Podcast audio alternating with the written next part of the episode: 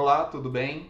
Se você quer saber mais sobre a nutrição do paciente com Alzheimer, o que, que vale a pena fazer, o que, que não vale, o que, que é mito, o que, que é verdade na nutrição para o paciente com Alzheimer, fique até o final desse vídeo que a nutricionista Joyce Rouvier, especialista em nutrição funcional, vai falar mais sobre isso hoje.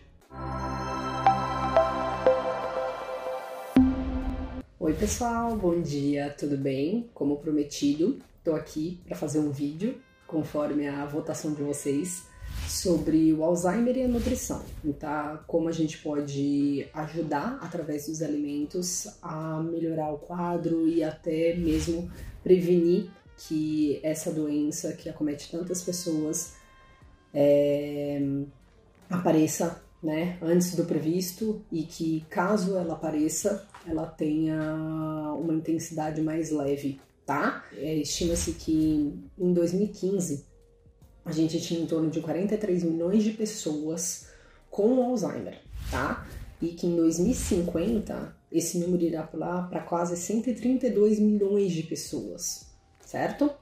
E que da demência, né, porque o Alzheimer é um tipo de demência, 35% desses tipos de demência a gente consegue reduzir com modificando fatores de risco, como de estilo de vida, né?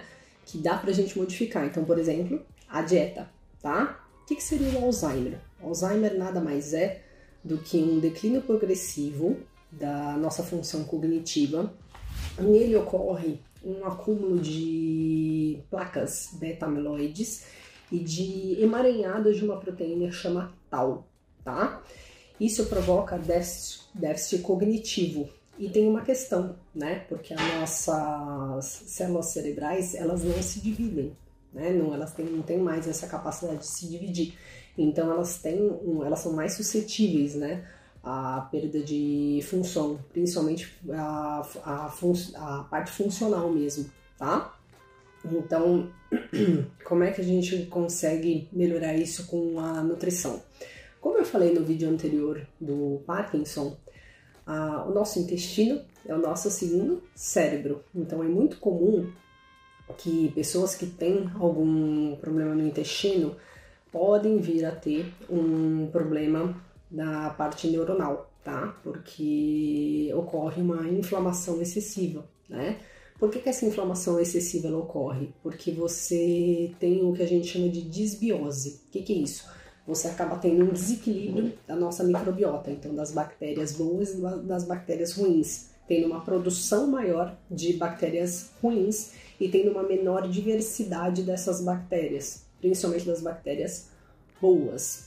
Outra questão, normalmente quando a, quando a gente envelhece, a gente tem uma perda, né, um enfraquecimento das nossas tight junctions. O que, que, é isso? É o que ajuda a ligar o, o nosso intestino e diminuir essa permeabilidade intestinal e diminuir a inflamação. Então, no envelhecimento, a gente tem uma perda dessa função, o que aumenta a permeabilidade, o que aumenta a inflamação, aumenta a produção de substâncias que a gente chama de citocinas pró-inflamatórias, tá bom? Então a gente precisa baixar essas citocinas. Na nutrição, como que a gente consegue fazer isso? Principalmente com um aumento do consumo de alimentos ricos em fibras. Por quê?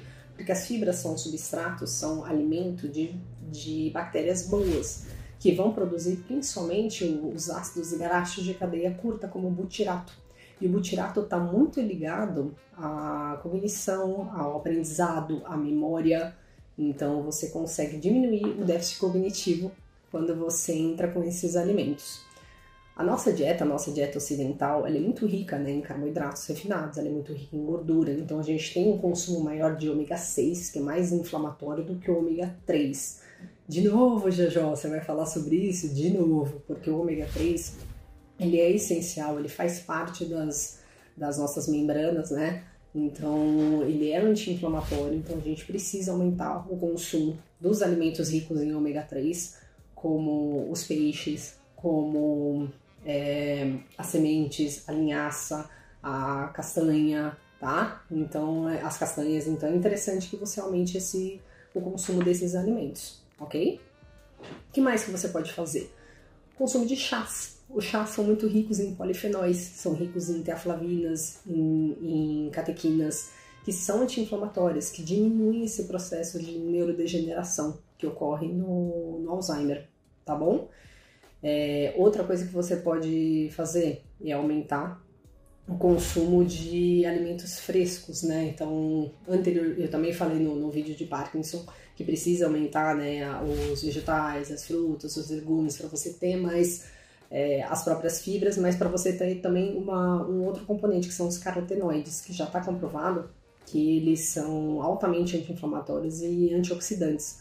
Toda vez que a gente tem uma doença crônica instalada, a gente tem uma produção maior de radical livre.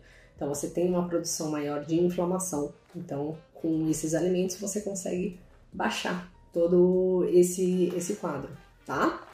É, probióticos podem ser é, uma opção, também pode ser utilizado, mas isso com é, sempre com instrução de um profissional, porque tem cepas específicas, as quantidades específicas que a gente pode trabalhar de, desses, desses suplementos. Coisa bem interessante que, que eu posso falar para vocês do Alzheimer é que a gente normalmente ele acomete né, pessoas acima de 65 anos, é, com quem é mais estressado, quem fuma, quem abusa de álcool, quem utiliza medicamentos por uso prolongado, principalmente os antibióticos, tem um risco maior de desenvolver essa doença, tá?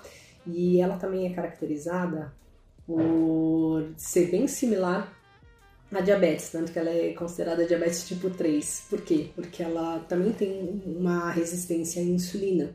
O que é insulina? Aquele hormônio que bota para dentro da nossa célula o carboidrato, o açúcar.